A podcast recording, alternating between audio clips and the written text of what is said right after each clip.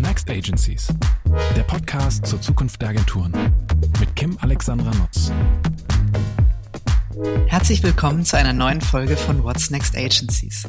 Heute mit Robin Huken, CEO der Looping Group, mit dem ich über die Kunst des Storytellings, den Einsatz von Daten, die Verbindung von PR und Marketing und das Thema Internationalisierung spreche. Das wird hochinteressant, so viel ähm, kann ich euch allen verraten. Aber erstmal, hallo lieber Robin, ich freue mich sehr, dass das heute geklappt hat. Schön, dass du da bist. Ja, hallo Kim, schön hier zu sein.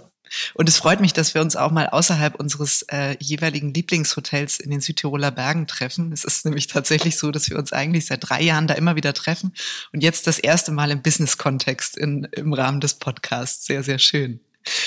Bevor wir in die Themen einsteigen, gebe ich den ZuhörerInnen einen kleinen Überblick ähm, über deinen CV, den ich super spannend finde.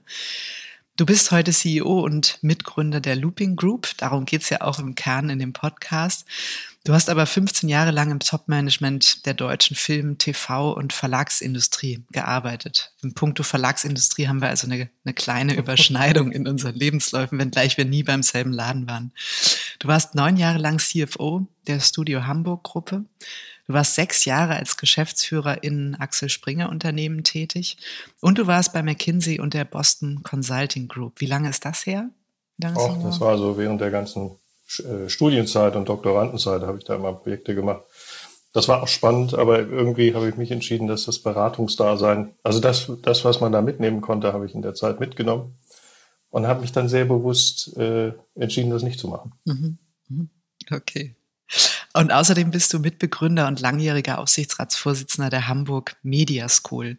Äh, übrigens eine Weiterbildung, die ich ohne Ende empfehlen kann, weil ich die selber gemacht habe. Ähm, und äh, möchte hier an der Stelle mal kurz Werbung machen. Das ist eine ganz, ganz tolle Einrichtung, die ihr da auf die Beine gestellt habt. Genau. Gut, aber genug äh, Lebenslauf und äh, Vergangenheit. Jetzt schauen wir nach vorne oder schauen auch ins Hier und Heute.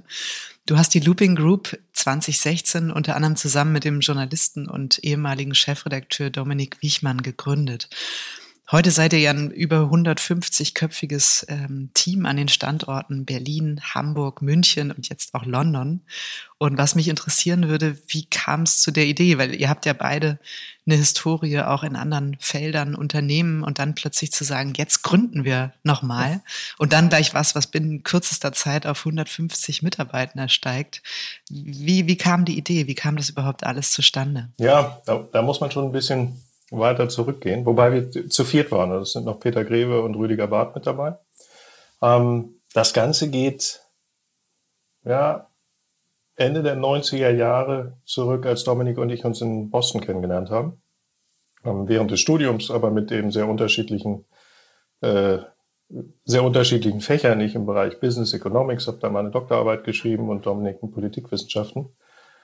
Und haben, haben uns da einerseits sehr eng befreundet. Ähm, vielleicht, ich sag mal, die letzte Freundschaft, die, die noch so außerhalb von Berufsnetzwerken entst entstanden ist. Und haben beide, glaube ich, eine, eine Faszination dafür entwickelt, ähm, die andere Seite gut kennenzulernen und zu verstehen. Unter anderem auch ein Grund, weshalb die Hamburg Media School ist sozusagen die, die Abbiegung entstanden ist, wo Kreative äh, und Kaufleute quasi unter einem Dach ausgebildet werden. Und irgendwie hat sich dann unser Berufsweg, als wir nach Deutschland zurückgekommen sind, haben wir uns immer begleitet, freundschaftlich, aber auch immer so das Gefühl gehabt, irgendwann müssen wir mal den Weg finden, gemeinsam in einer Firma zu arbeiten. Ich habe schon mal einen Vorstoß damals gewagt bei Studio Hamburg, hat leider nicht geklappt. Er ist dann zumindest zum Stern und nach Hamburg gekommen. Immerhin, und, immerhin ein Teilsieg errungen, ja. Genau. Und äh, als Dominik bei, äh, aus dem Stern ausgeschieden ist, ich bei Studio Hamburg, haben wir irgendwie gesagt, vielleicht ist das jetzt so der Moment, wo, wo sowas entstehen kann. Und äh, dann entspann sich ein, ein Dialog mit äh, zwischen Dominik und Jens Thiemer über die Zukunft des, des Marketings und der Kommunikation. Und irgendwie hat sich dann in dem Kontext von Dominik, Rüdiger, Peter und mir die Entscheidung gereift, dass das, was wir da diskutieren, äh, wir am besten mal selber machen sollen. Und das war dann der Startschuss von Looping. Mhm. Und dann seid ihr wirklich, ähm, ihr vier gestartet, ähm, habt dann eben auch mit dem, mit dem Startkunden Mercedes, glaube ich, war es, mhm. ne? unter ja. Jens Thiemer dann äh, letztlich euren Startkunden und darum herum habt ihr all das aufgebaut genau, ähm, das als ging Fundament. Im, im, äh, ich sag mal, im Oktober hat Rüdiger einen Shared Office Space bezogen. Der war der erste von uns, der sozusagen frei und, und, und verfügbar arbeiten konnte. Und im Januar haben wir die ersten 700.000 Magazine abgeliefert. Das war ziemlich turbulent. Also vielleicht waren wir ja auch ein bisschen zu alt für das ganze Thema Startup. Aber irgendwie hat es dann doch einen riesen Spaß gemacht. Und Peter, der, der doch nochmal eine Generation jünger ist, hat uns wahrscheinlich geholfen auf dem Weg, äh, sozusagen den, das Startup-Feeling dann auch trotz fortgeschrittenen Alters gut hinzubekommen. Weißt du, es ist ja, Robin, es ist nur eine Mentalitätsfrage, habe ich gelernt. Ich glaube nicht, dass das was mit dem Alter zu tun hat. Und es hat ja auch gezeigt, dass ihr das sehr erfolgreich dann ähm, auf die Beine gestellt habt, Startup-Feeling hin oder her. Und ja, sag mal, wenn man, wenn man jetzt so auf die, also logischerweise habe ich natürlich auf die Website geschaut, mich so ein bisschen äh, informiert. Ich habe mich gefragt, seid ihr jetzt eigentlich eine Content-Marketing-Agentur, eine PR-Agentur, ein Medienhaus? Ihr macht ja auch ähm, Magazine, dazu kommen wir später nochmal. Wofür steht die Looping Group? Also zunächst mal waren wir selber ein bisschen überrascht von dem, von dem Erfolg, der da gestanden ist. Ich glaube, das, was wir uns als unsere Lösung für, für die Kommunikations- und Marketing-Herausforderungen der Zeit gewählt haben, kam genau zum richtigen Moment. Und deswegen haben wir auch recht zeitnah, nachdem wir nun sozusagen mit dem Gründungskunden begonnen haben, über letztendlich Word of Mouse und Empfehlungen den Zugang zu anderen großen Kunden dieser Art äh, gefunden, sodass wir inzwischen auch glaube, vier DAX-Konzerne begleiten und eine Reihe von, von Midcap äh, Marken, die entweder regional in der Führerschaft sind oder auch international ihre Nische gefunden haben und aus Deutschland raus äh, operieren. Ich glaube, das, wenn man fragt, was machen wir genau, haben wir und seinerzeit die, Frage gestellt, wie in einer redaktionellen Gesellschaft, wo jeder wirklich Sender und Empfänger seiner Botschaft ist, was das für eine Veränderung bedeutet für Kommunikation. Und da sind eigentlich zwei Themenfelder, die zusammenwachsen.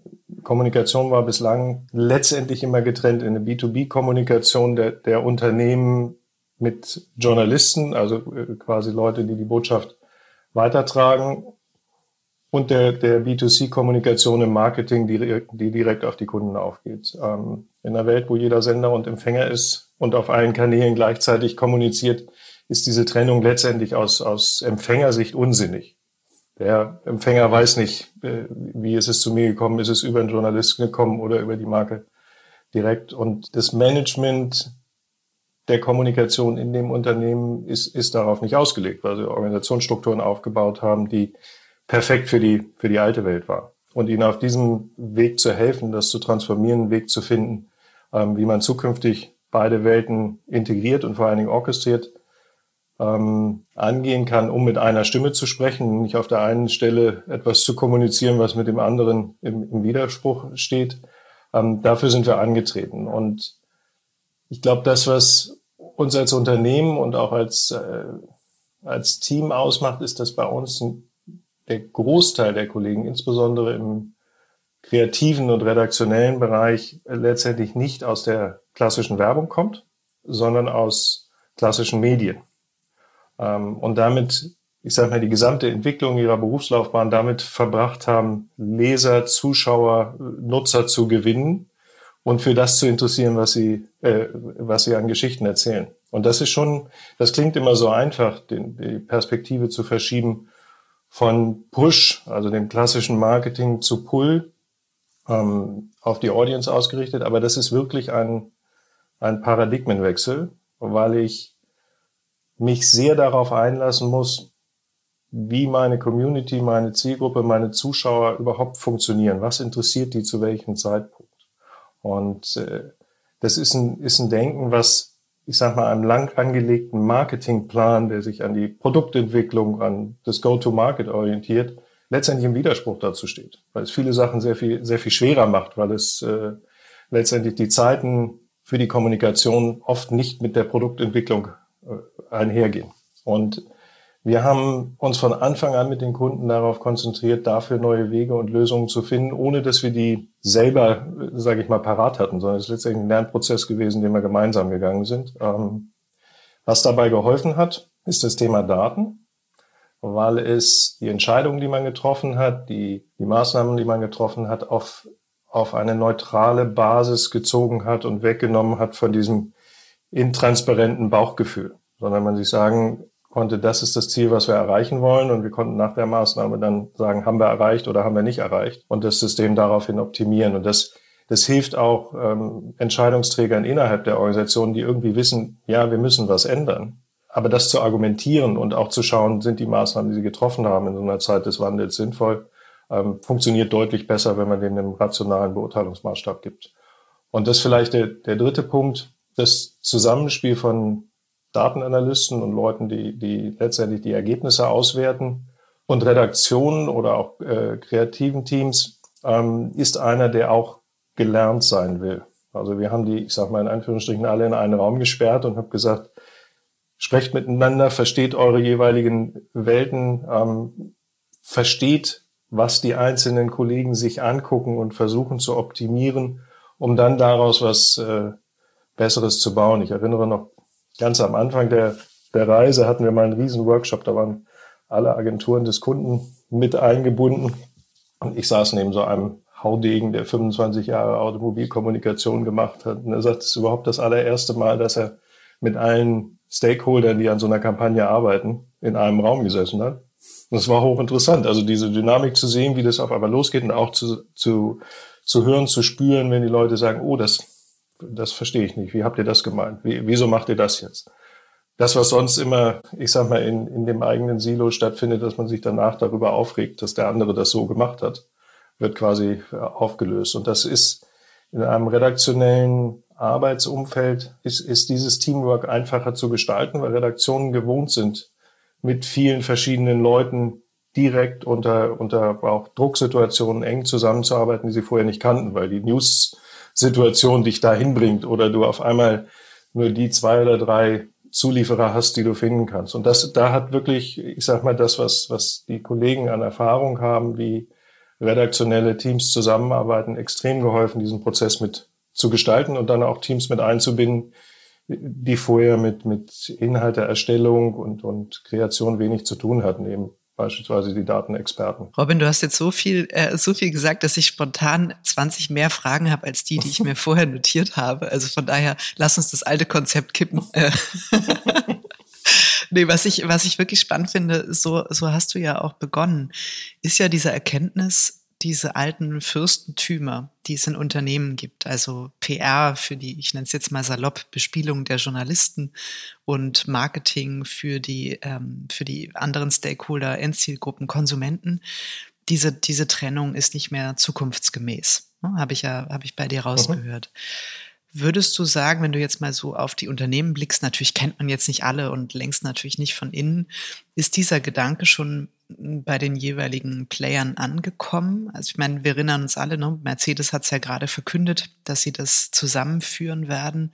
Gibt es da schon viele, die darüber nachdenken? Oder hast du den, hast du das Gefühl, das ist gerade noch so am Anfang der Diskussion? Ja, also zunächst mal die, die Fürstentümer oder Silos gibt es gibt es nicht nur auf Kundenseite, die gibt es ja auch auf Dienstleistungsseite. Die Spezialisten haben sich eben entsprechend ausgebildet.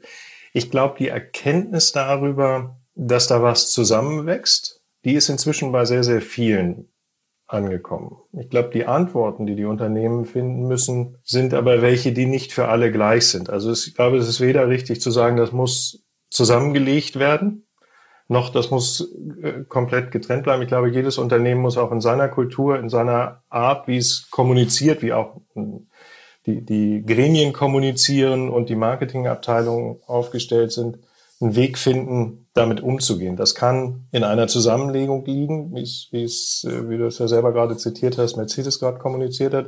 Es kann aber auch über das Zusammenspiel der Dienstleister und über letztendlich, äh, ich sage mal, horizontale äh, Strukturen in der Zusammenarbeit gewährleistet werden. Ähm, das Interessante ist, es gibt so ein paar Prozesse und Instrumente, die unabhängig davon, ob zusammengelegt oder nicht, bei allen funktionieren müssen. Also eines der Themen, woran man sehr schnell sieht, ist ein Unternehmen an der Stelle schon auf dem, auf dem Weg. Gibt es überhaupt einen einheitlichen Kommunikationskalender? Den auch alle präsent haben. Also es mag ja einen geben, aber wenn der in den äh, Organisatoren, Organisationen und, und auf der Arbeitsebene nicht angekommen ist, dann gibt's ihn eben nicht. Und das ist schon etwas, was interessant ist, weil man eigentlich, als wir uns, man vermutet, dass das bei großen und kleinen Kunden überall der Fall sein müsste, ist es aber nicht.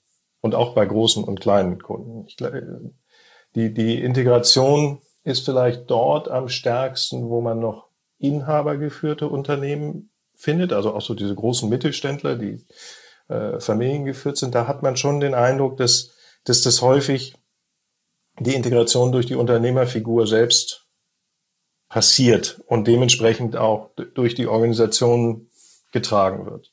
Ähm, das ist ja nun äh, nicht, nicht die Schuld des Unternehmens, wenn es das nicht so gibt, sondern ähm, dort, wo die Strukturen anders entstanden und gewachsen sind, muss man eben gemeinsam da, darauf zielen, das zu erarbeiten. Und das, was wir machen, ist letztendlich mit dem Kunden zunächst mal eine Bestandsaufnahme zu nehmen.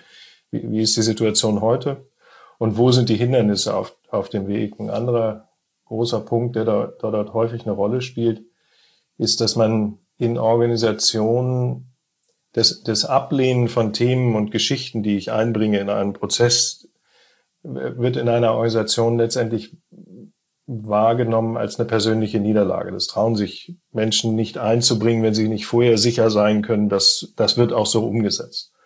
Das ist natürlich das, das Gegenteil von der Art, wie eine Redaktion anfängt, sich Themen zu nähern. Alle schmeißen erstmal alles auf den Tisch und, und äh, eine kuratierende Chefredaktion sagt, das machen wir, das machen wir nicht. Absolut. Ich kann dich darin so bestärken. Wir haben das ja hier gemerkt, als wir die Content-Marketing-Redaktion und die Kreation enger miteinander vernetzt haben. Und da gab es auch diese kulturellen Missverständnisse. Also die Redakteure sind gekommen und haben alles mitgebracht, äh, woran sie auch nur ansatzweise gedacht haben. Ne? Also, keine mhm. Ahnung, Thema Diversity für, für irgendeine ähm, Magazin- oder Content-Kampagne. Und dann haben die alles auf den Tisch geworfen und gesagt, lass mal drüber diskutieren. Und die Kreativen haben gesagt, hey, ihr habt euch ja gar keine Mühe gegeben. Wo ist denn euer Konzept? Wo ist eure Präsentation? Welche der Ideen findet ihr denn jetzt richtig gut? Und die Redakteure haben gedacht, wie, wir machen doch eine Konferenz, wir diskutieren das doch und vielleicht habt ihr mhm. ganz andere Ideen. Und das war total spannend. Kreative halten das ja länger zurück, bis sie die Idee herausgeschält mhm. haben aus ihrem Team. Das ist ja eine sehr kleine, vertrauliche ja. Atmosphäre.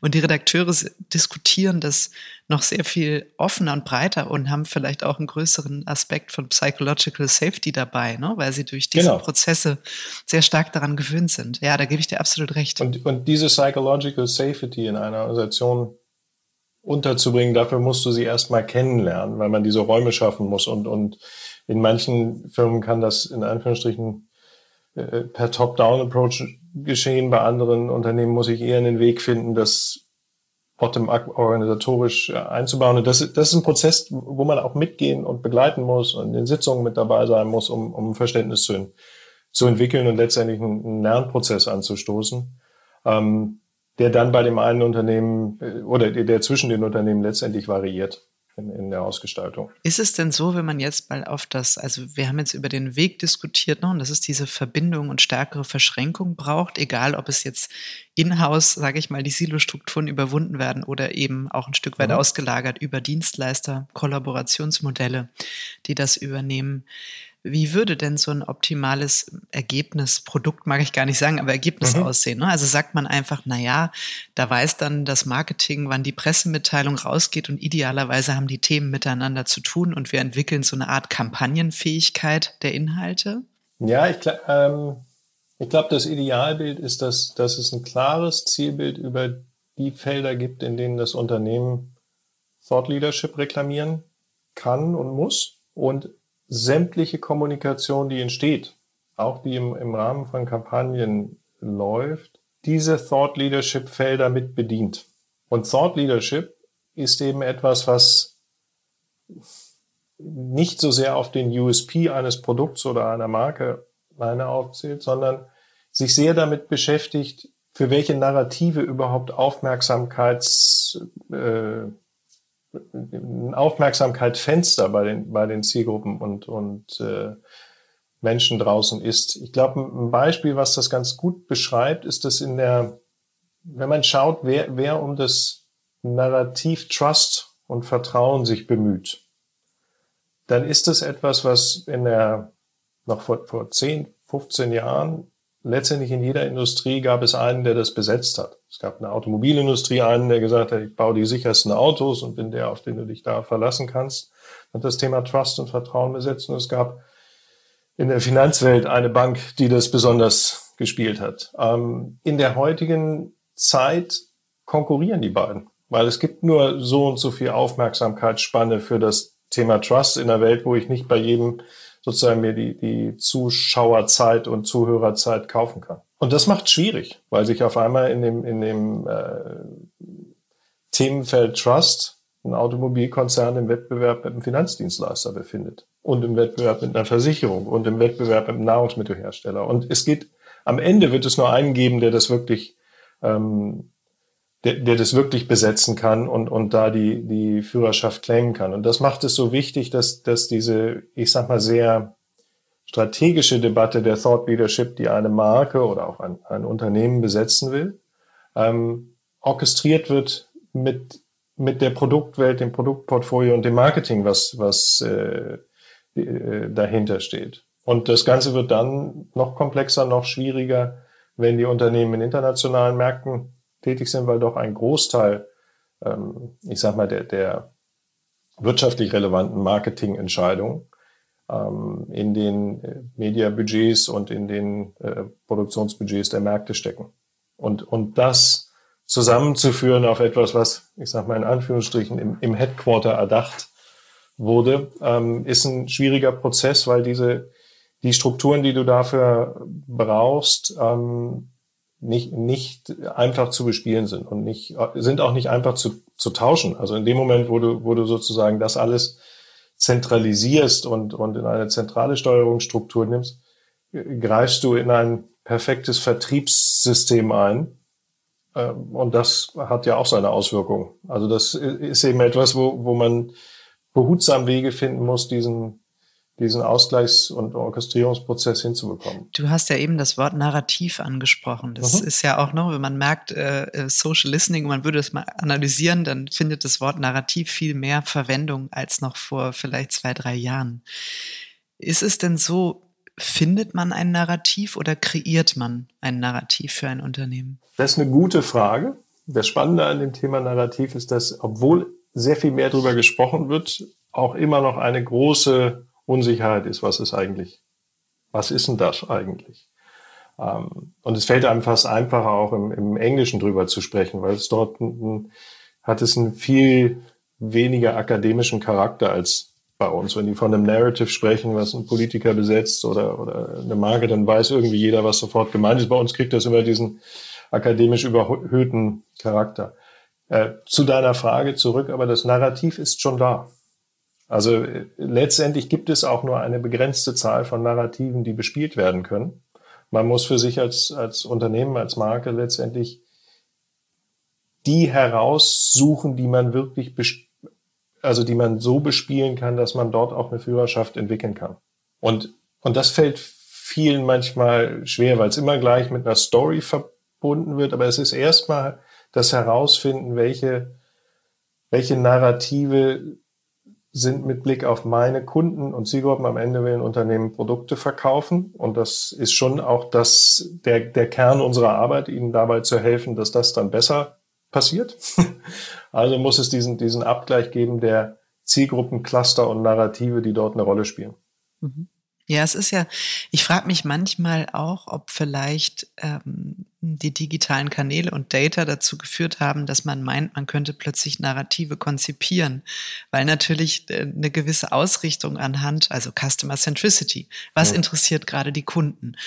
Es ist vielleicht gerade Gesundheit. Ja, dann lass uns doch mal gucken, können wir nicht irgendwie auch was zum Thema Gesundheit erzählen? Wie du gerade gesagt hast, es gibt immer eine gewisse Aufnahmekapazität für Themen und durch Social Listening Analysen kann man ja auch gucken, wo baut sich gerade eine Welle auf, wo sind spannende Themen. Ich habe ja. manchmal ein bisschen den Eindruck, dass die Marken dazu neigen, ähm, sich weniger stark zu positionieren und zu fokussieren, weil es immer so die Fear of Missing Out ist. Ja, ne? es gibt ein weiteres Problem, ist, dass man dass man sich bei der Frage, welche Zielgrößen will ich denn überhaupt erreichen, ein so komplexes System baut, dass, die, dass jeder sich das aussuchen kann, was er optimiert. Meine Herangehensweise ist letztendlich, wenn Marken wie Medienunternehmen denken, dann müssen sie die Zielgröße so stark abstrahieren, dass es am Ende eine gibt, auf die die gesamten Kommunikationsaktivitäten ausgelegt sind. Ich sage mal als Beispiel, bei einem Verlagshaus, das ist nun was, was alle kennen von der, von der alten Welt, ist die Auflage das absolut ordnende Element für alles. Von der Geschäftsführungsentscheidung über die Redaktionsentscheidung zu die Auflage ist das entscheidende äh, Kriterium. Bei einem Fernsehsender ist es die Quote. Die liegt auch beim Ausspielen am nächsten Tag zur Verfügung. Also es ist dann auch was, worüber die ganze Organisation weiß, das war jetzt erfolgreich, was wir gemacht haben oder nicht. In der digitalen Welt gibt es in den KPI-Charts, die mir, die ich gesehen habe, die sind so kompliziert, dass ich sie nicht verstehe.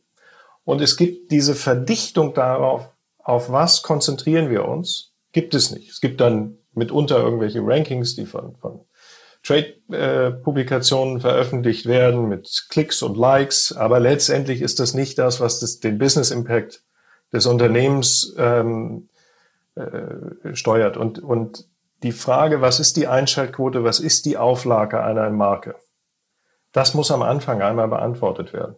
Und wenn ich das habe, dann kann ich anfangen, die Organisation darauf aufzurichten. Und da kann ich nur sagen, ähm, tut man gut daran, ist sehr viel einfacher zu denken, als das auch, ich sag mal, die eigene Zunft, also wir als Berater äh, äh, manchmal vorgeben, weil natürlich ist es, ist es für Dienstleister dann häufig ein Punkt, wo man sagt, okay, dann nehmen wir das noch mit auf und das noch mit auf und das noch mit auf. Und diese Guidance zu geben und zu sagen, nein, das nehmen wir alles nicht mit auf, weil das macht alles keinen Sinn, das macht es nur kompliziert und anstrengend sondern lasst uns auf das konzentrieren, ähm, was es ist. Das ist, das ist ein ganz, ganz wichtiges Element. Und das braucht auch Zeit und Ruhe, das zu diskutieren. Also das ist nicht etwas, was man jetzt, kann man auch von keinem, also wir wissen es über die, den Kunden nicht und der Kunde weiß es im Zweifel auch noch nicht, weil man sich mit den Themen wirklich recht lange intensiv beschäftigen muss, um zu sagen, das ist das, auf das wir das ausrichten. Und wenn wir das haben, dann fangen wir an, um das ganze, die ganze Organisation darauf aufzubauen. Also mal angenommen, die eine, ne, ich kenne es ja auch gut aus dem Verlag, da war immer klar, ne, es geht, äh, es geht um die, um die Reichweite, idealerweise die verkaufte Reichweite, nicht die andere, die man so in. Flugzeuge mit reinmogelt.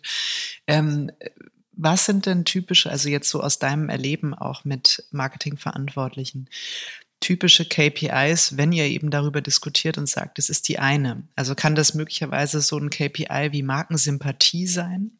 Hm, da, da, das finde ich schon schwierig, weil das kannst du, oder ich, ich fange mal anders an. Die Frage ist, was ist auch gut messbar und so transparent messbar, dass auch jeder es nach, nachvollzieht.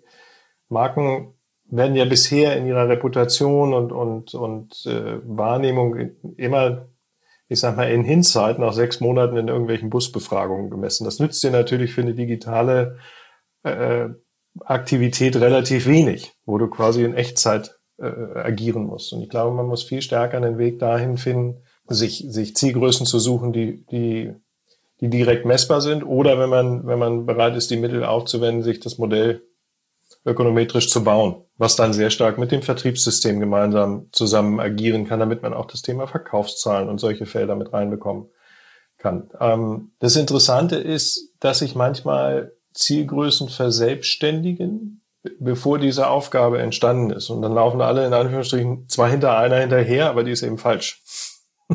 Und die ist auch objektiv falsch. Das weiß auch irgendwie jeder. Sie hat aber ihren Weg in die äh, in die Zielvereinbarung vom Management gefunden und deswegen ist das der, der Weg, äh, in den es geht. Und ich glaube, dieser Prozess, sich als, als Marke wirklich zu verstehen, als, äh, als jemand, der Audience Centricity ernst nimmt und sich überlegt, da wollen wir hin, ähm, der, der muss den Ganzen auf oberer Ebene vorangestellt werden. Das ist auch was, was sich nicht von unten heraus entwickeln wird. Du hast gerade einen Begriff Audience Centricity genannt. Ganz mhm. bewusst nicht äh, Consumer oder Customer Centricity. Liegt das aus dieser Verbindung auch mit Blick auf andere Stakeholdergruppen wie eben Journalisten und ähnliches, dass ihr sagt, wir unterteilen die Zielgruppen nicht mehr in B2C, B2E, B2B. Am Ende sind es Menschen, die Inhalte von Marken konsumieren? Ja, das ist ein Punkt. Der andere Punkt ist aber der, dass, ich sage mal, das, das Ziel eines Unternehmens ist ja auch Kunden zu schaffen. Das heißt, wenn ich jetzt Customer Centricity in die, die sind ja schon alle Customer. Viel spannender wird es ja, die zu kriegen, die es noch nicht sind, aber die geneigt sind, mir zuzuhören. Ich sage mal ein Beispiel, was immer gerne zitiere, ist, wenn man, wenn man Loyalty-Programme von Fluggesellschaften anschaut, dann ist die wichtigste Zielgruppe oder wahrscheinlich die, mit der am meisten Geld verdient wird, derjenige mit der schwarzen Karte, der, der ganz viele Meilen fliegt. Kein Meilenprogramm bietet an, dass jemand anders, der bei einem anderen Meilenprogramm eine schwarze Karte, bei mir dieselben Präferenzen hat, sondern der muss wieder von unten anfangen und sich ganz nach oben arbeiten. Macht ja eigentlich wenig Sinn. Die Audience, die ich kriegen will, ist ja eigentlich die Vielflieger-Audience. Das heißt, sich zu überlegen, dass der Executive Club Member der British Airways auch die, die gleichen Privilegien zumindest für eine Zeit beim Wechsel nutzen kann, wenn er woanders hingeht, wäre eigentlich die Art, wie Audience Centricity funktioniert. Und, und Customer Centricity funktioniert eben so nicht. Ja, das ist, finde ich, eine gute, gute Argumentation, das stimmt. Ähm, du hast vorhin angesprochen, ähm, wir müssen Narrative finden, Thought Leadership besetzen, wenige gute Themen auswählen, die wir auch glaubwürdig kommunizieren können, die aus der DNA, sage ich mal, und der Geschichte des Unternehmens resultieren, weil am Ende Narrativ ist ja eigentlich nichts anderes als die die Markenerzählung. Ne? Also das, wenn man über ein Unternehmen spricht, kann man das so sagen, die eine Erzählung über das Unternehmen? Ja, ich bin jetzt gerade, äh, ich horche gerade so aufmerksam zu, weil da, du hast gesagt, aus der Geschichte des Unternehmens. Das ist natürlich immer das, wo man, wenn dieses Unternehmen eine lange Geschichte hat, am ehesten draus sucht und ist auch ein gut, guter Anknüpfungspunkt, ist manchmal aber auch ein Hindernis, weil wenn sozusagen das Wettbewerbsumfeld diese Geschichte in Anführungsstrichen wie ein Klotz am Bein hängt. Also das muss man, ich glaube, da muss man äh, offener rangehen und sich auch überlegen, es kann auch der Blick nach vorne sein auf das, was man sich committet. Dann hat man nicht, dann hat man nicht den Vorteil, dass man sich auf etwas aus der Vergangenheit berufen kann. Aber wenn man es glaubhaft tut oder glaubwürdig tut und auch der, der Wandel sozusagen die, die, die äh, Teil des Narrativs ist, dann kann es genauso gut funktionieren. Die Frage ist, wie baue ich so eine Glaubwürdigkeit auf? Und ich, und ich glaube, es gibt eine Sache, die, die ein Unterschied zu klassischem Kampagnendenken ist, die immer für einen gewissen Zeitraum agiert. Zuschauerschaften in der digitalen Welt baue ich auf, wenn ich ganz, ganz regelmäßig die gleichen Themen bespiele. Wir nennen das bei uns, nennen wir das Brand Serials. Ähm, das heißt, damit ein Algorithmus überhaupt auf die Idee kommt, diesen Content wieder bei, bei den Personen im, im Stream einzuspielen, muss er ja das Gefühl haben, der kommt regelmäßig, jeden Samstag oder jeden Mittwoch um die gleiche Zeit und die Person reagiert jedes Mal drauf, wenn der kommt. Diese Hochfrequenz reinzubekommen, ist aber etwas, was sich auch mit einer Kampagnenlogik nicht, nicht äh, verträgt, weil ich muss äh, letztendlich es schaffen, idealerweise wöchentlich das Gleiche zu bespielen. Wir merken dass ähm, wo, wo, das, wo das sozusagen sichtbar wird, ist bei der Renaissance von Newslettern. Das, das ist etwas, wo man auf einmal merkt, wenn das wirklich konsequent durchgehalten wird, ist das doch erfolgreicher, als man das vielleicht denkt, wenn man irgendwie äh, sagt, na, das ist ja very old school, die da entstanden ist. Und diese Art ja, da hast du recht. Die Newsletter waren eigentlich tot, ne? Und dann ja. äh, hat sich das vor ein paar Jahren wieder entwickelt. Und ich meine, ihr habt ja mit Ping auch selber einen sehr erfolgreichen Newsletter, der natürlich auch diese Kundenbindung einfach ähm, ganz brillant, finde ich, auch auf den Weg bringt. Ja, und ich habe, also der Newsletter arbeitet ja mit dem Algorithmus der Einzelperson, die selber sagt, ich mache es auf. Aber die reagiert fast genauso wie der Algorithmus meiner Instagram- oder Facebook-Plattform, dass er sagt, da ist so viel draußen, was ich kriege. Das, was ich regelmäßig kriege und auf das ich reagiere, das gucke ich mir an. Und genau die gleiche Logik hat ein Algorithmus der, der großen Plattform. Und deswegen machen letztendlich für die Themen, die ich dauerhaft bespielen will, muss ich den Weg gehen, mir das zunutze zu machen. Ich habe die Ausspielplattformen, die sind ja verfügbar ähm, und ich muss Inhalte machen, die dort so ausgespielt werden, dass dieses organische Reichweitenthema wirklich funktioniert. Und diese, diese organische Reichweite ist etwas, was, was ehrlicherweise auch die Plattformen sehr, sehr ungern ins Zentrum stellen, weil deren Geschäftsmodell ist ja gerade darauf ausgelegt, dass es mit also das Organische ist ja nicht unbedingt das, was die, denen richtig Spaß macht und kann auch tatsächlich dazu führen, dass das über Nacht etwas, was lange aufgebaut wurde, nicht mehr so gut funktioniert, weil sie den Algorithmus an der Stelle aus ihren kommerziellen Interessen äh, hin ändern. Aber nichtsdestotrotz ist dieses serielle Denken und Arbeiten ist etwas, was wir an vielen Stellen versuchen mit den Kunden umzusetzen. Ähm, da haben wir jetzt auch in den letzten Jahren äh, es geschafft, einige dieser, dieser Brand Serials auf den, auf den Weg zu bringen. AMG Uncovered ist eine, die, die äh, läuft in jetzt ganz neu für, für Rittersport. Don Schoko, ähm, die, die Geschichten des, des Faultiers ähm, in, in so einer Dokumentationsreihenfolge ist genau nach dem gleichen System aufgebaut. Und Erzähl mal kurz so, so ein Brand Serial, wie das, also wenn wir das jetzt mal am Beispiel von Don Choco durchgehen, mhm.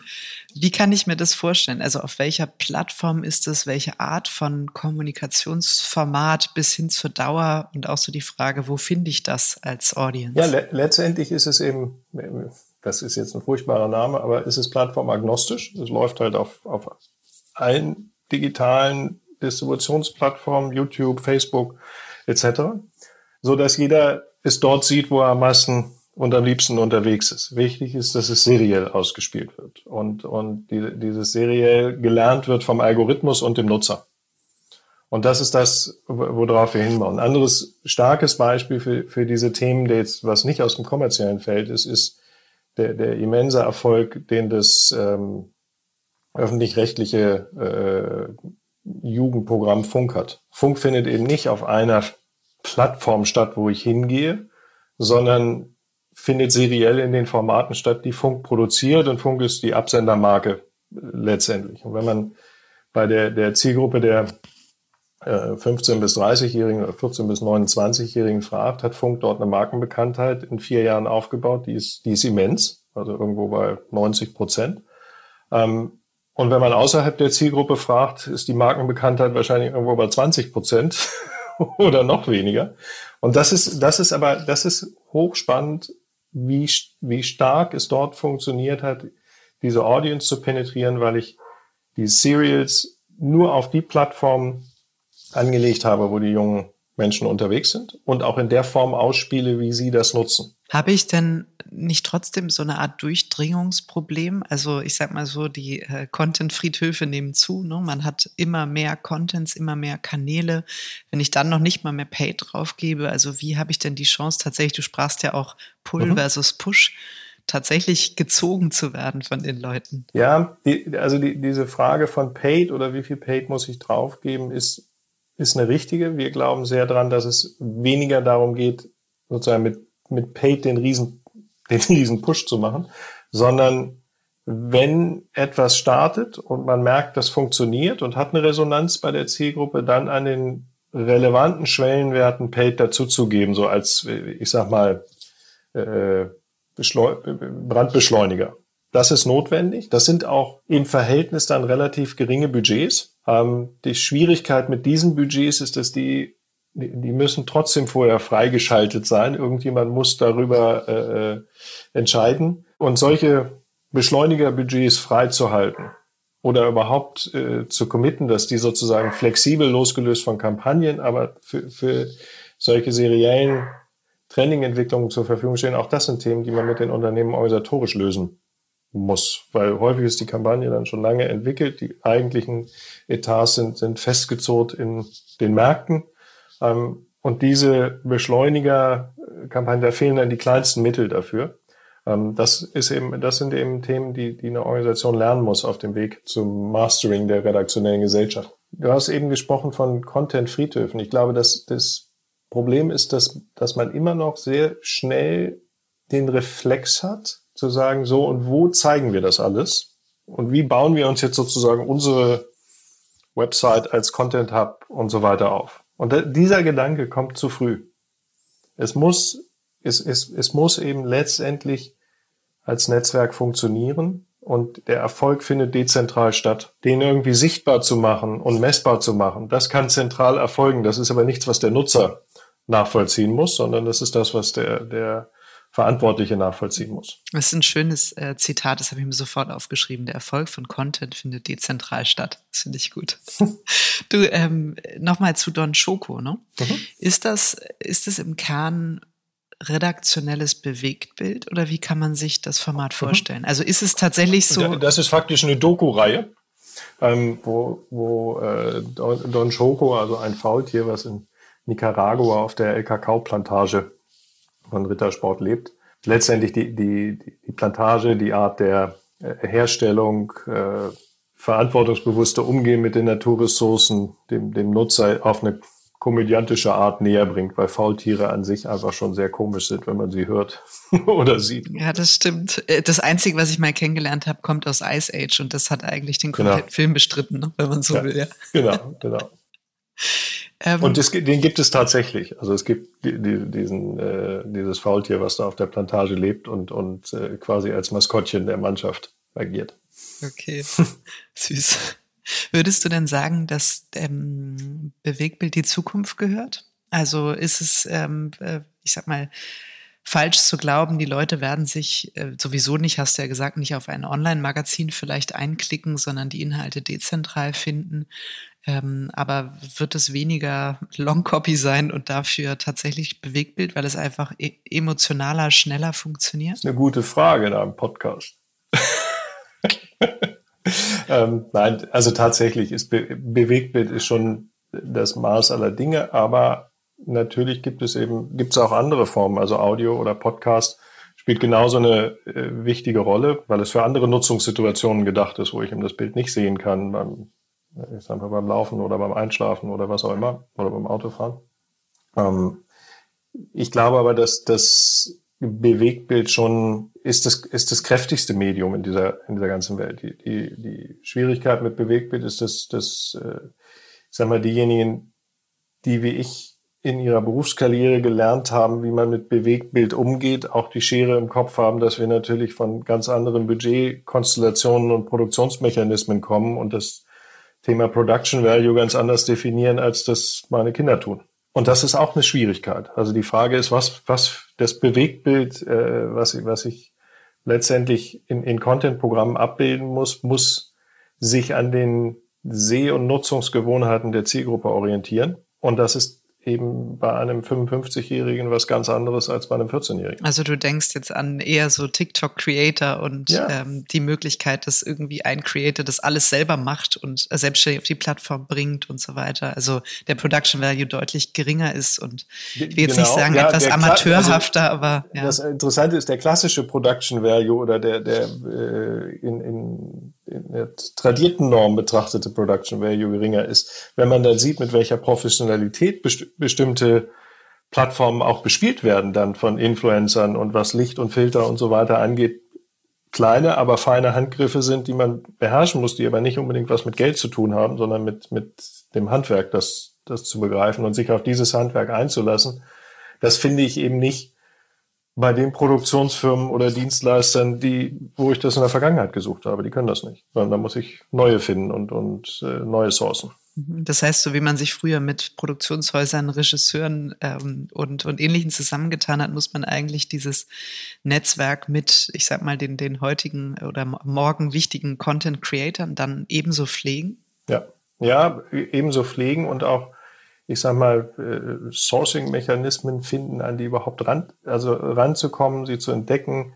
Äh, wo, wo das ein bisschen ja eine Rolle spielt, ist, wo man immer über Co-Creation spricht und sagt, äh, das muss aus der, aus der Nutzerschaft selber kommen. Ja, das, das spielt eine Rolle, aber da, ich sag mal, wenn man, wenn man Kinofilmproduktion vor, vor 20, 30 Jahren, da gab es dann Lektorate und die Drehbücher wurden reingeschickt und die Leute haben die gescreent und wussten, was ist gut und was ist nicht gut. Und das ist ja ein Prozess. Und diesen Prozess muss ich natürlich für das Finden von, von Content Creatern in, in der äh, heutigen Welt oder in den, in den nächsten Jahren noch aufbauen. Ich, ich muss gucken, wo kommt das her? Wo, wo finde ich das? Und, und, und wie kann ich dann auch mit denen Verträge schließen, die irgendwie vernünftig sind? Da haben natürlich, da, da ist ja auch die erste große Welle der Influencer und Multinetworks, die ist ja schon durch. Die, die Frage ist, wie entsteht, wie geht das jetzt weiter und wie, wie professionalisiert sich das weiter in einer Form, wo es über das Zeigen von Produkten hinausgeht? Ja, finde ich eine spannende Entwicklung, weil man hat ja das Gefühl, das ist ähm, es, ich will nicht sagen, irgendwie pulverisiert sich, aber es ist ja schon äh, viel stärker Mikro, als das vielleicht auch noch so mhm. in den Anfängen der Makro-Influencer der Fall war. Ne? Also ja. wie du sagst, ich glaube, Organisation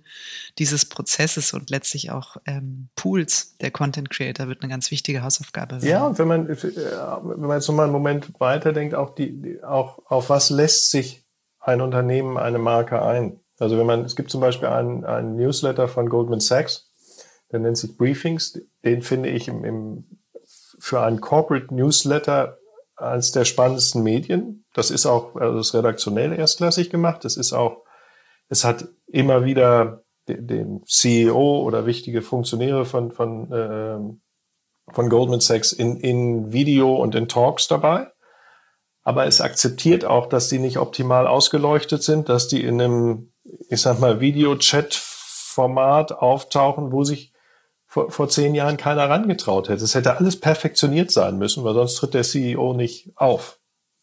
Und, und damit umzugehen und das in ein, ein Format rein zu, zu, zu bauen, wo man das Gefühl hat, ja, das, das, das ist stimmig, es, es funktioniert und es nimmt auch nicht den Nimbus der Besonderheit dieser äh, führenden Investmentbank weg, sondern es gibt ihm eher etwas, wo man sagt, die haben es begriffen an der Stelle. Mhm. Spannend, ich muss mir den mal, ich habe ihn mir gerade notiert, den äh, werde ich mir auf jeden Fall mal ziehen. Sag mal, durch Goldman Sachs hast du mir eine wunderbare Brücke gebaut ähm, zum Thema Internationalisierung. Das habe ich ja im Teaser schon versprochen. Wir haben uns nicht darauf verabredet, dass du jetzt diese Brücke schlägst, aber sie passt, finde ich, ganz wunderbar. Ähm, ihr habt ja auch den Schritt gewagt, als Looping Group ähm, zu expandieren ähm, ins Ausland, mhm. also nach, nach London ganz konkret. Und ähm, ich finde es interessant, weil das ist ja, finde ich, auch nochmal eine andere Herausforderung als jetzt in einem Network, wo man ohnehin viele Standorte mhm. hat. Jetzt zu sagen, wir, wir wagen diesen Schritt, ähm, äh, dann noch nach dem Brexit, dann noch in der Pandemie, ähm, dann noch mit dem Aufbau einer PR-Unit, was ja auch nochmal ein neues Feld ist. Mhm. Ähm, magst du mal vielleicht so rückblickend auch, oder ihr seid ja auch noch ein bisschen mittendrin, sagen, wie, wie seid ihr es angegangen und was waren vielleicht auch Hürden, mit denen du gerechnet hast, mit denen du nicht gerechnet hast? Ähm, das fände ich super spannend. Ja, die größte Hürde ist, dass wir Goldman Sachs nicht im Rücken haben. Ja, schade, ne? aber immerhin den Newsletter, also vielleicht kann man was daraus lernen. Von daher das mit einer gewissen Vorsicht angehen äh, müssen. Nein, in der Tat, also ich glaube, wir machen das äh, oder sind das so angegangen, wie wir das auch bisher immer angegangen haben. Klein, aber mit der Bestimmtheit, das auch wirklich vernünftig weiterzuentwickeln. Der, der Hauptgrund ist, dass wir gesagt haben, wenn wir deutsche Marken im, im Ausland kommunikativ sauber betreuen wollen, dann, dann gibt's ja momentan zwei Modelle. Die eine Hälfte sagt, ja, das muss dann im Social-Bereich ganz günstig und dann geht's äh, gen Osten äh, und irgendwo offshore, wo wir sagen, naja, das dann schaffe ich den Ton oder die Tonality dann doch nicht, weil ich habe zwar Leute, die das fließend sprechen, die gibt's ja auch äh, im deutschsprachigen Raum, aber ich, ich bin nicht in dieser Community sozusagen empathisch verhaftet. Deswegen haben wir gesagt, was ist der beste Standort, um so ein, so ein wirklich internationales Redaktionsteam aufzubauen, was, was native ist und, und, und was das auch, auch lebt. Und da ist London sicherlich in, in Europa der beste Standort, äh, wenn nicht, wenn nicht gar weltweit, weil sowohl ähm, den, den, den, ich sag mal, den, den Schritt nach Asien besser abbilden kann, als auch den Schritt nach, nach Amerika, ähm, um dort Teams zusammenzustellen, die in diesen äh, kulturellen Umfeldern zu, zu, Hause sind. Das war, ist sozusagen die, die Logik, die dahinter steht. Es ist teurer als äh, Offshore. Ähm, das ist dann eine Frage, die, die gemeinsam mit dem Kunden diskutiert äh, werden muss. Ich glaube, dass sich das trotzdem auf Dauer auszahlen wird. Und wir haben gegründet in der Zeit der Pandemie, was zunächst und des Brexit, was zunächst mal ein bisschen äh, verrückt klingt, was aber tatsächlich wirtschaftlich vielleicht gar nicht so unklug war. Zum einen äh, ist etwas, was in London bisher prohibitiv war, äh, Büroraum und, und, und Facilities, ist deutlich flexibler und günstiger zu bekommen, weil die alle leer stehen. Ähm, zum, zum anderen haben wir, ich sag mal, diesen ganzen Prozess von Aufbauteam, von, von Recruiting sehr, sehr viel über Videokonferenzen und ohne riesige Reiseaktivität von, vom, vom Management sehr, sehr gut hinbekommen können. Das hat uns tatsächlich faktisch geholfen, weil es kein Wettbewerbsnachteil mehr war, um mit, mit äh, Leuten in Kontakt zu kriegen und jemanden auch zu überzeugen, zu uns zu kommen. Und das andere ist, dass wir mit äh, Michael Karg, dem ehemaligen CEO von Ubiquity, ähm, und dem Strategiechef von Ubiquity, Christian Pullman, letztendlich ein, ein Team vor Ort hatten, dem wir zu 100 Prozent vertrauen, die wir vor diesem Schritt schon äh, die Entscheidung getroffen haben, zu, zu Looping zu holen. Und das, das, ich glaube, ein Fehler, den man häufig hat bei dem Weg ins Ausland, ist, dass man seine besten Leute aus dem Homeoffice sozusagen schickt, du machst das jetzt. Und dann kommen die in, in ein Umfeld, wo sie selber gar nicht zu Hause sind. Wir haben ein Team, was, was letztendlich in London äh, zu Hause ist und, und äh, dort auch in der Advertising-Industrie äh, mit der entsprechenden Reputation agiert und arbeiten kann. Und das macht es doch sehr viel einfacher. Gibt es, äh, gibt es irgendwas, wo du sagst, das hätte ich im Nachhinein anders gemacht, hätte ich das gewusst? Oh, vieles. okay, wir schalten eine zweite Folge nach. oh, vieles. Na, ich sag mal, London ist noch so jung, dass, dass wir das äh, noch nicht 100 also ist zu früh, das dafür zu sagen. Und ansonsten, wenn man jetzt mal das, das Unternehmen über die letzten fünf Jahre sieht, natürlich gibt es viele Sachen, wo du im Nachhinein weißt, ach Mensch, das hätten wir anders machen müssen oder besser machen müssen. Was wir momentan, finde ich, als Vorteil haben, ist, dass wir einen sehr großen Schritt der Weiterentwicklung, wir sprechen immer von unserer zweiten Gründung, ähm, jetzt mit diesem äh, ja doch Wachstumsschub, der durch das Münchner Engagement entstanden ist, einige der Fehler, die wir am Anfang gemacht haben, jetzt momentan nicht nochmal machen.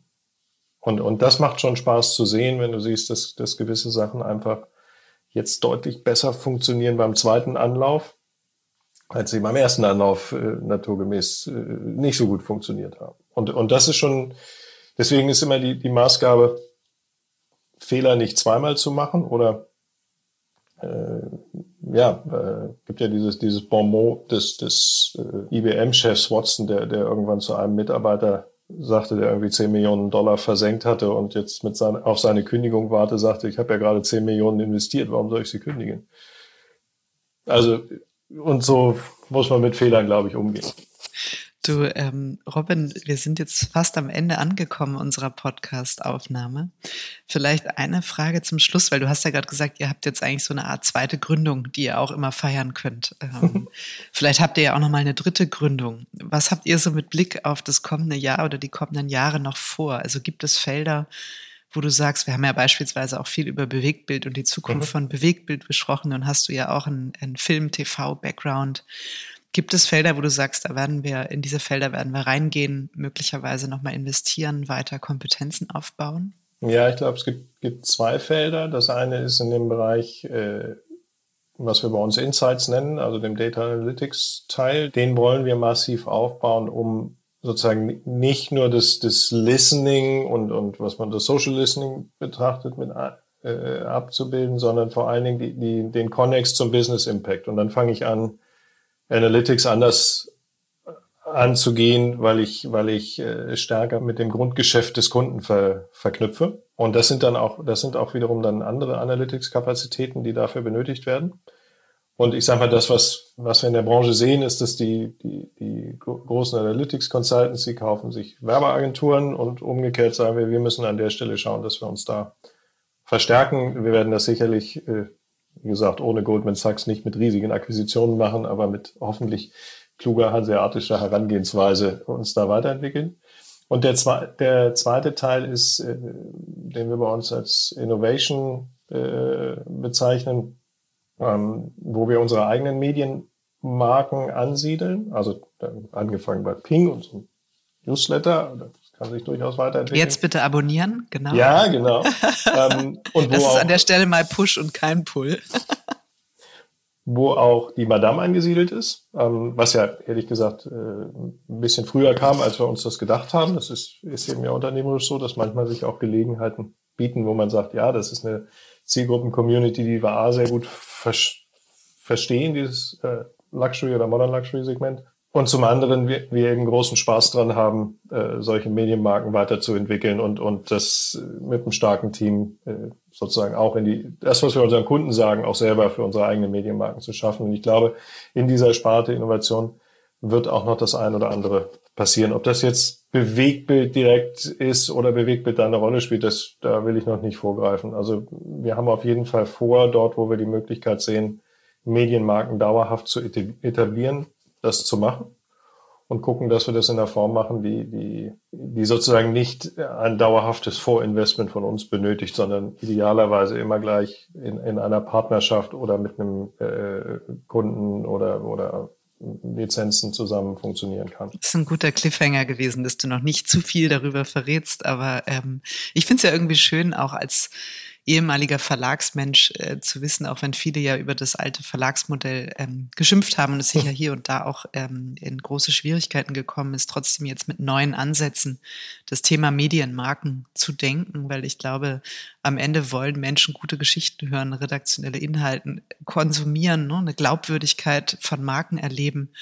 Und ähm, von daher finde ich das finde ich das toll, dass ihr das auch über eigene Medienmarken so aufrechterhalten wollt, den Qualitätsjournalismus. Denn am Ende äh, spielt das ja auch eine Rolle. Ne? Ja, es kommt es kommt noch was hinzu, dass ich sag mal Medienmarken haben also die große Schwierigkeit oder große Herausforderung ist, wie sieht das Geschäftsmodell von denen in der Zukunft aus, weil es sehr viel komplexer geworden ist und eben nicht nur mit zwei Erlösströmen läuft, sondern man möglichst viele unter einen Hut bringen muss. Ähm, sie, sie bieten aber auch noch was anderes, was meines Erachtens zu oft übersehen wird. Sie bieten Access. Wenn, wenn ich eine etablierte Medienmarke habe, habe ich auch die Möglichkeit, Zugänge zu suchen zu zu, zu Spielern in diesem Umfeld. Und ich werde wahrgenommen als, als ebenbürtig. Das ist etwas, was eine Agentur klassischerweise nicht leisten kann. Die, die zehrt dann davon, dass Leute kommen, die das vielleicht in der Vergangenheit gemacht haben. Das ist, funktioniert auch, aber funktioniert eben nur für eine gewisse Zeit und irgendwann ebbt das ab. Und wenn ich eigene Medienmarken habe, die in ihrem Segment stark sind, dann ist das was, was ich dauerhaft mit bedienen kann und sich auch immer erneuert und nährt.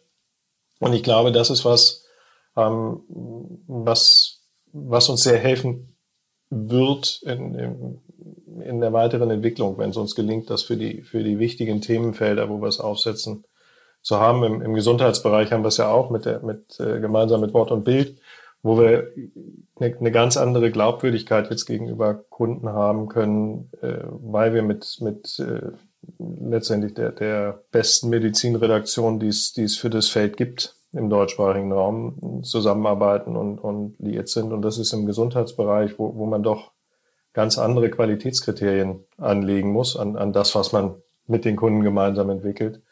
Etwas, was wir niemals aus eigener Kraft geschafft hätten und jetzt aber die, diese Zugänge eben damit nutzen können. Ich wünsche euch auf jeden Fall ganz, ganz viel Erfolg auf eurem weiteren ähm, Wege. Ich glaube, wir werden das beobachten und äh, habe mich sehr gefreut, dass du heute so detailliert über Narrative, über die Looping Group, über die Verbindung von Marketing und PR gesprochen hast und ganz viele gute und wertvolle Impulse gegeben hast. Vielen lieben Dank, Robin. Ja, ganz lieben Dank. Hat Spaß gemacht. Mir auch. Danke.